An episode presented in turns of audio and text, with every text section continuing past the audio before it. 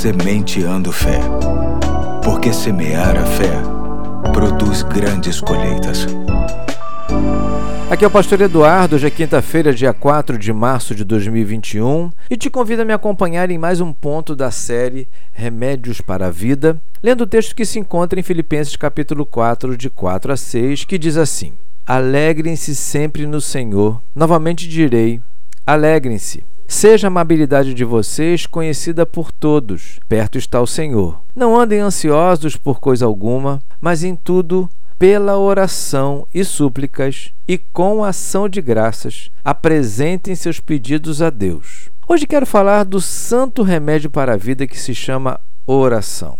Não existe meio melhor para se ter intimidade com Deus se não for através desta prática. E sabemos bem que orar não se faz com palavras repetidas, frases clichês ou expressões de efeito. Oração é conversa, é abrir o coração e falar com verdade o que está sentindo e o que está necessitando. É uma das maneiras mais originais de adorar a Deus. É na oração que alcançamos, acima de tudo, o conforto e a força para prosseguir na vida, já que sabemos bem que toda oração é ouvida e atendida por Deus. Nem sempre, no quesito atendimento, Deus nos satisfaz. É que muitas vezes pedimos mal, fora dos propósitos dele, apenas para anseios egoístas e vaidosos. A semente de fé de hoje quer reforçar, no meu e no seu coração, a convicção de que existe na oração algo muito especial que alimenta e fortalece a alma e que nos deixa mais próximos do nosso Pai Celestial. Que ela seja uma ação recorrente, nos tempos ruins e nos tempos bons. Que entendamos cada vez mais que não precisa ser formal ou apenas uma prática religiosa. Que a oração seja natural, leve, preocupada apenas em mostrar ao Senhor o quanto o amamos e o quanto somos dependentes dele.